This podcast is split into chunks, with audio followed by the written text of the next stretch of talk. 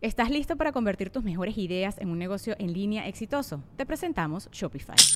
Tal vez no lo sabías, pero nuestro podcast More Than Mamis es un negocio y lo empezamos por supuesto para desahogarnos y hablar sobre la maternidad, no para convertirnos en expertas de ventas y del e-commerce. Así que sí, necesitábamos ayuda para vender nuestro merch y poner en marcha nuestra tienda. ¿Y cómo suena con Shopify? Llegó otra venta. Shopify es la plataforma de comercio que está revolucionando millones de negocios en todo el mundo. Ya seas un emprendedor desde tu casa o desde donde sea, Shopify es la única herramienta que necesitas para iniciar, administrar y hacer crecer tu negocio sin dificultades. Con Shopify puedo gestionar pedidos, envíos y pagos desde cualquier lugar, brindándote toda la información y estadísticas de tus ventas al detalle. Regístrate para un periodo de prueba con tan solo un dólar al mes en shopify.com barra sonoro, todo en minúsculas Ve a shopify.com barra sonoro para llevar tu negocio al siguiente nivel. Shopify.com barra sonoro.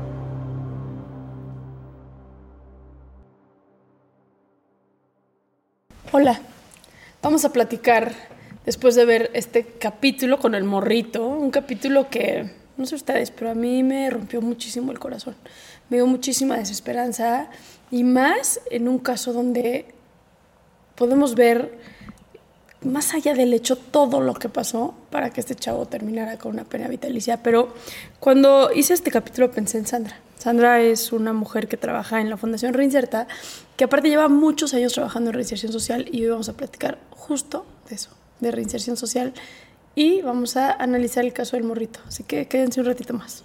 Sandra, ¿cómo estás? Muy bien, muchas gracias. Qué bueno que estás aquí conmigo, eh, con nosotros, con toda la audiencia. Era un caso cabrón, ¿no? Cañón, horrible. Horrible. Yo, conforme iba contando, decía, no puede ser posible que incluso da cierta culpabilidad del chofer de aplicar una técnica, porque imaginémonos la combi, ¿no? El, el, con las puertas abiertas, este, y normalmente los asaltantes sí se ponen en las, puertas y entonces si, la, si el microbús hace como así, pues puede tirar, puede tirarlos, ¿no? Entonces... eso me pasó, me pareció como brutal, pero creo que me quiero ir antes. ¿Cuál es el contexto de estos chavos? Porque son jóvenes. Tú trabajas en las comunidades de internamiento para adolescentes en conflicto con la ley. ¿Qué perfil estamos viendo de niñas, de niños, de adolescentes que están empezando a delinquir hoy en día? Creo que aquí se, digo, incluso en el caso del morrito se ve algo que vemos normalmente en los centros de, de internamiento. Son niños que nacen y crecen en contextos violentos. O sea, su vida es alrededor de la violencia todo lo que ellos ven alrededor es violencia. Ya sea violencia directa, o sea, que ellos sufren actos violentos, pero también indirecta, o sea, están todo el tiempo familiarizados con esto, con delitos, con cárcel, con lesiones, con golpes, o sea, todo el con robos. se les educa hacia allá, o sea, ellos de alguna manera saben que su destino puede ser ese, que es mucho más probable que también estén en una cárcel a que no estén, porque es todo lo que escuchan, todo lo que viven, todo lo que son los vecinos, lo que son los familiares, lo que es la gente de la que se rodea. Entonces, em, además de rupturas familiares, además de pocos factores protectores, o sea, pocas cosas que a ellos los arropan, creo que uno de esos factores principales es eso, o sea, viven alrededor de la violencia y viven inmersos en la violencia. Creo que otra cosa también muy importante es que son excluidos todo el tiempo. O sea, son chavitos que sí, si bien a lo mejor tienen problemas de conducta, si bien, o sea, de repente tienen mal comportamiento en la escuela, en la casa, ¿qué es lo que hacen sus factores protectores? Los corren, los excluyen. ¿Cuántos chavitos no vemos que hacen algo en la escuela y la primera reacción de la escuela es te corro? Yo no puedo trabajar con un chavito que hizo tal o cual cosa y te corro. Entonces ahí lo estás excluyendo. Que normalmente son los niños que más ayuda necesitan, ¿no? Exactamente. el, que está sentado hasta adelante y tiene su cuaderno perfectamente forrado, trae su estuche. Sí, no, no es el que necesita ayuda. No es el que la está pasando Exacto, el que la pasa mal es el que probablemente le pega al otro niño, el que llega tal vez con droga a la escuela, el que habla de violencia en su casa, el que llega golpeado, el que golpea a los demás, el que bulea, él es el que realmente necesita la atención de la escuela, no ser excluido. Entonces lo excluyen de la escuela, llega con la familia y ¿qué pasa? La familia también lo excluye porque es el niño problema, porque es el que no se adapta a la familia, porque es el que ya dio otro problema y entonces ya no vas a la escuela, pues ahora te vas a la calle o te vas a trabajar. Entonces son chavitos que aparte de que viven inmersos en la violencia, son excluidos todo, todo el tiempo. Eso es lo que, lo que normalmente vemos como un factor muy, pues sí, o sea, un factor que vemos todo el tiempo con ellos. O sea, es algo que siempre está ahí presente. Además, claro, de abandono familiar, de que de repente la familia no está completa, los papás muchas veces migran, las mamás están como de repente más pendientes de pues atenderlos, de llevar el dinero a la casa y demás, y entonces son niños que crecen solos y que además crecen en contextos violentos. Creo que por ahí son los que las cosas que más tienen en común. Claro, que eso es importante porque a veces somos muy buenas. Creo que México es un sistema bastante punitivo. Totalmente. Y somos muy buenos para decir, ay, ese es un niño delincuente. Yo lo he escuchado para muchísimas castigar. veces. Para Sí, castigar, eh, meter a la cárcel o incluso con los propios niños. ¿Cuántas veces no hemos es- escuchado historias de hasta niños que tienen a los papás en la cárcel? Los propios papás de la escuela los discriminan cuando ellos ni siquiera han ni hecho siquiera nada. están en la cárcel, ni siquiera han hecho nada, por supuesto. Y Sí, la sí. normalización de la violencia. Y creo que con el morrito lo vemos mucho. A mí cuando él dice, justo ese día mi tío me invita a robar. Es esta parte muy dura de cómo tienes, porque a veces damos por hecho cuando no estamos en esa situación, damos por hecho el decir, bueno, es que él tuvo la opción de decirle que no a su tío. Sí. Es lo mismo que pasa con violencia sexual, ¿no? Él tuvo la opción de decirle a su mamá que su abuelita estaba abusando, Abusando de él, sexualmente de, ella, por ejemplo. Y no nos ponemos en los zapatos de esas personas y decir, ¿qué tan fácil es realmente, una, tener una postura con cierta moral y cierta ética que nunca se te ha implementado? Exacto, jamás. Que no dos, te tienes internalizado en tu, vi- en tu día a día. No, no O es sea, parte no lo de hay. ti. No, porque no es juzgarlo desde afuera es muy fácil. Sí, ¿no? pero estar ya ahí es muy difícil. es muy, es no muy, lo es sabemos. muy distinto. Sí. Y otra es realmente tomar una decisión de ir en contra de tu propia sangre en un país donde la familia lo es absolutamente todo. Tú hablabas ahorita de factores protectores.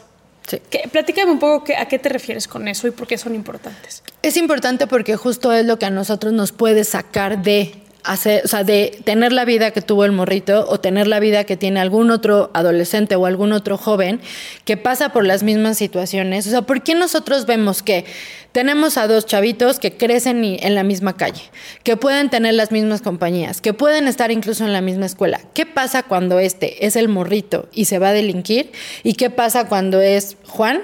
y termina una carrera y entonces empieza a trabajar en otra cosa. ¿Qué pasa? Que, que lo que vimos con el morrito era, estaba rodeado de violencia, tenía la mitad de la familia en la cárcel, tenía una mamá ocupada todo el tiempo, tenía, eh, lo mandan a un anexo donde vive todavía más violencia. Entonces, él ha sido excluido, A excluido una edad, y excluido. hay de que 14 decirlo, años. de 14 años, ¿no? Un anexo. Donde ni siquiera tienes conciencia de lo que te está pasando. Y tu cerebro se sigue desarrollando. Exactamente. Y tienes un Juan que también tiene los mismos, a lo mejor vive en la misma calle, está en la misma escuela y que sin embargo a él no lo corren de la escuela, él tiene a su mamá presente, él no tiene una familia criminógena o si la tiene, tiene algo más que lo arropa. Entonces los factores protectores son esto que te arropa, esto que si tú creces y naces en cierto contexto te va a salvar o te va a ayudar a que no te vayas justo hacia cometer un delito, hacia consumir sustancias, hacia, o sea, hacia tener también depresiones, ansiedad, intentos de suicida, porque no nada más tenemos que ver que son chavitos violentos, tenemos que ver ellos que han vivido. Ellos también son víctimas sobrevivientes de violencia, ellos también han sufrido abusos, ellos también han sufrido golpes, ellos también han estado en esta parte de ser sobrevivientes de una violencia. La diferencia está en qué es lo que te está protegiendo y qué es lo que no te está protegiendo. Te escucho y me da mucha impotencia porque al morrito lo trepan en, en- se trepa, ¿no? Sí. Responsabilidad, se trepa en, en esta, en esta micro y asalta. Sí. Y le dan una pena vitalicia.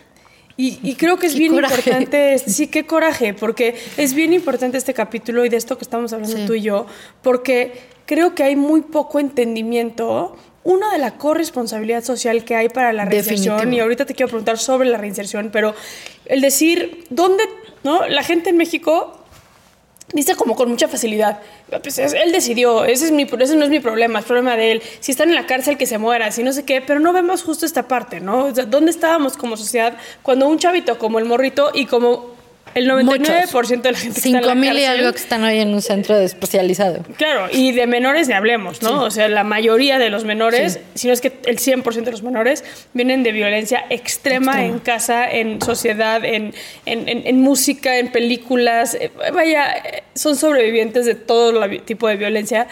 Pero también, con ¿cómo nos atrevemos a darle una pena vitalicia sin considerar que era un chavo que apenas tenía la mayoría de edad y que había vivido todo este nivel de violencia. Creo que este es un caso, no sé tú qué opines, de cómo el punitivismo en México sirve para destruir vidas nada más. Nos hace muchísima falta estudiar qué es lo que pasa antes. O sea, nos hace muchísima falta tener, así como tenemos perspectiva de género, que tampoco hay, pero, Pero así como debe intento, existir, ¿no? claro, Sí. debe existir la perspectiva de género para juzgar y sentenciar a una mujer, también la debe, la tiene que haber con un joven que nosotros no sabemos qué es lo que ha vivido. O sea, no sabemos qué lo llevó a esa parte.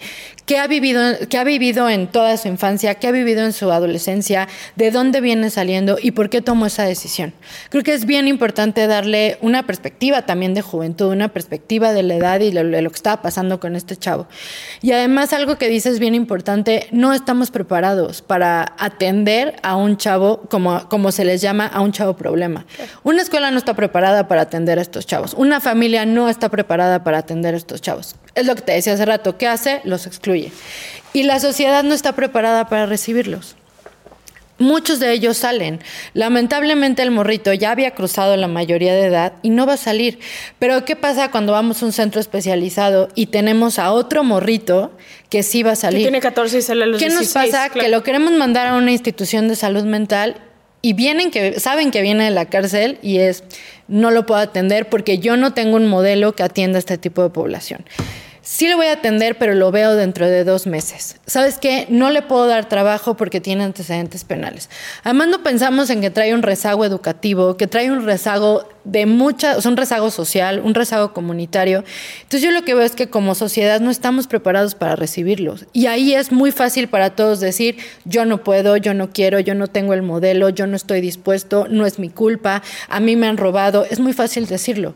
Pero, ¿qué estamos haciendo nosotros para para recibirlos y qué estamos haciendo nosotros para quitar este estigma, para realmente decirle, decirle a la banda de salud, sabes que esta gente necesita tu apoyo, necesita salud mental, necesitamos apoyarlo y que no recaiga en las drogas, porque las drogas lo llevaron a cometer este delito. ¿Qué estoy haciendo como empresario? Como empresario es decirte, recíbelo, dale trabajo, dale chance, o sea, ¿Cómo no quieres que te roben si no tienen trabajo para ellos?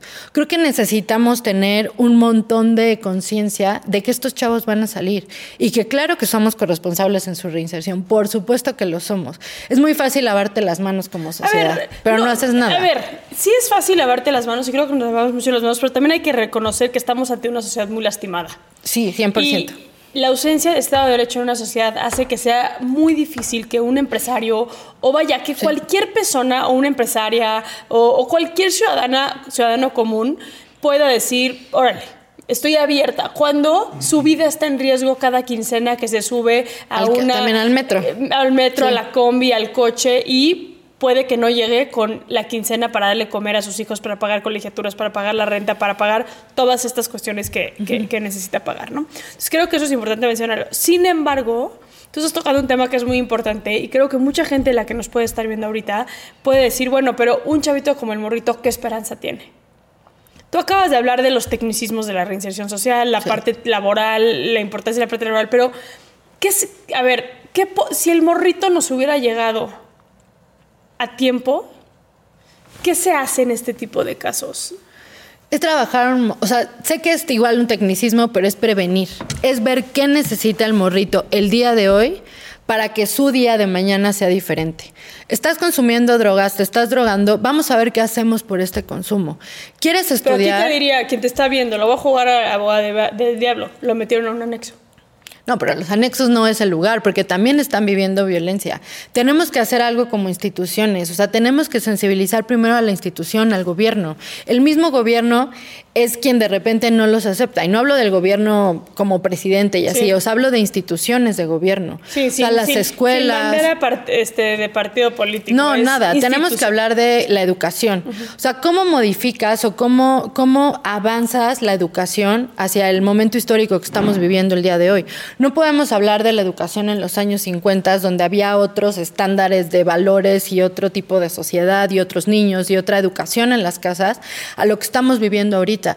Todo tiene que migrar, todo se tiene que mover. O sea, tenemos que preparar a los maestros para no correr a los chavos de la escuela y para entonces estén preparados para trabajar con ellos y prevenir. O sea, creo que lo más importante es eso, prevenir. Si ya te están llegando con un consumo de sustancias, pues ver qué se hace con este consumo de sustancias. O sea, tenemos que llegar a tiempo. Si yo ya estoy viendo que hay un niño, un, un adolescente que está lastimado también por la violencia, que también lo hemos visto, que son niños y niñas que llegan y que sabes que fueron lastimados, sabes que fueron abusados, sabes que fueron golpeados y que ya están empezando a tener ideas de cometer un delito, ya sea el mismo que ellos sufrieron u otro, creo que es el momento de intervenir. Creo que la, la prevención es básica en esto. sea, Pero la prevención viene desde la casa, por Claro. supuesto.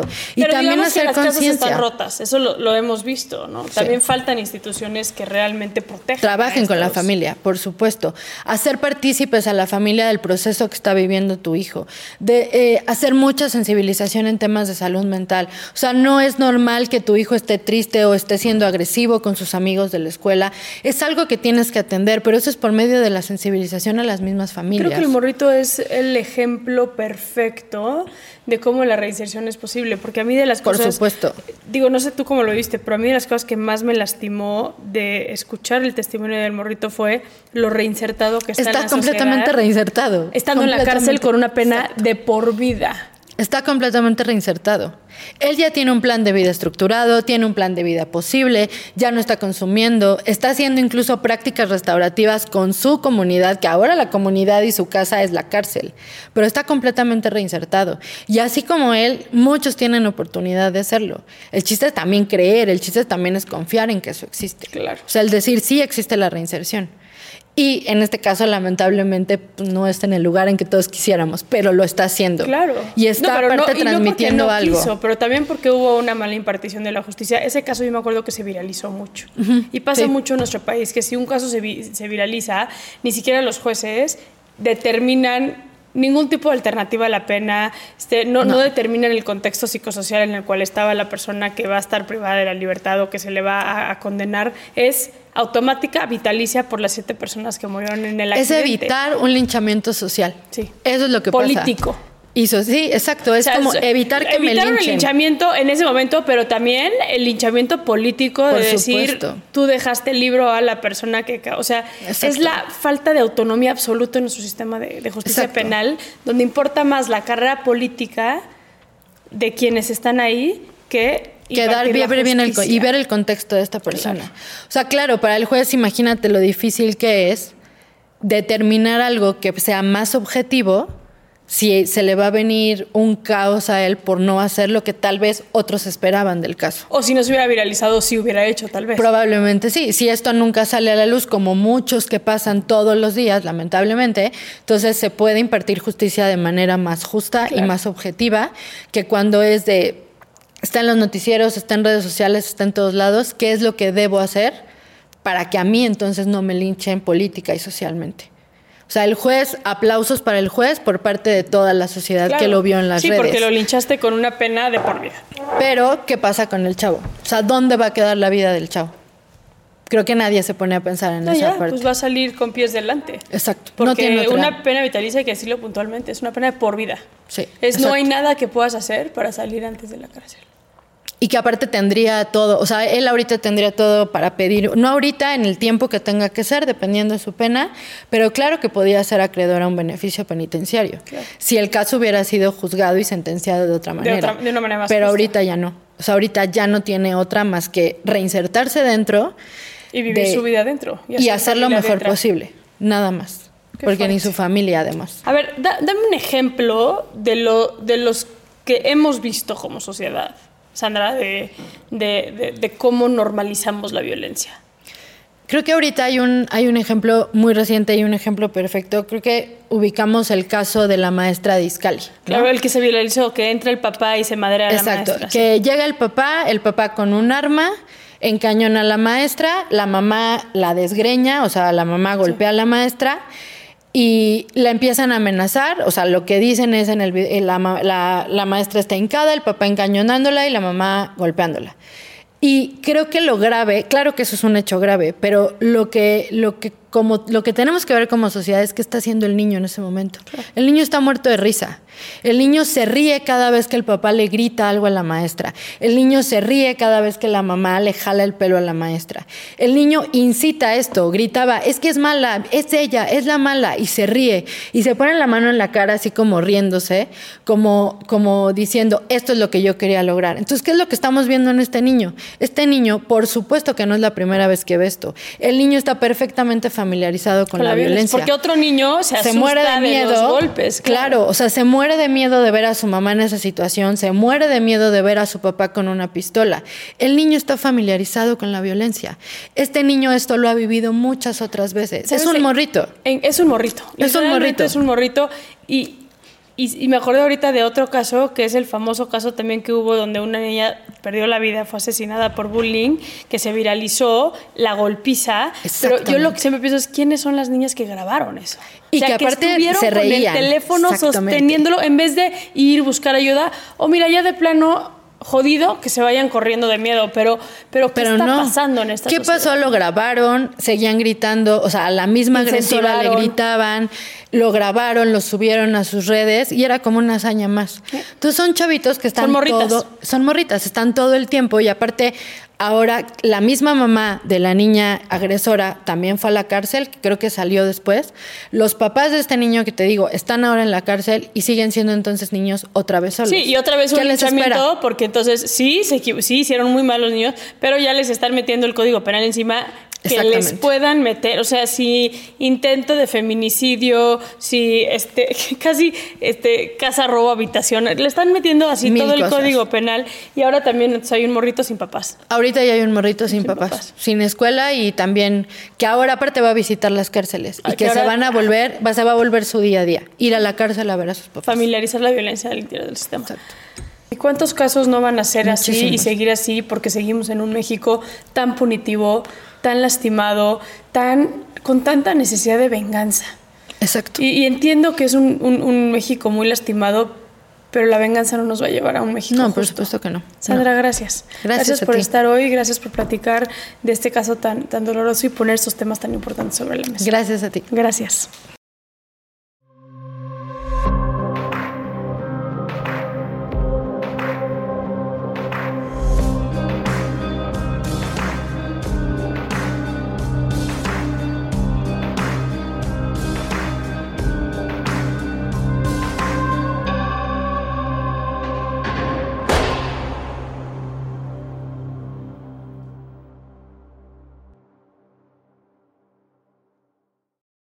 For the ones who work hard to ensure their crew can always go the extra mile, and the ones who get in early so everyone can go home on time, there's Granger, offering professional grade supplies backed by product experts so you can quickly and easily find what you need.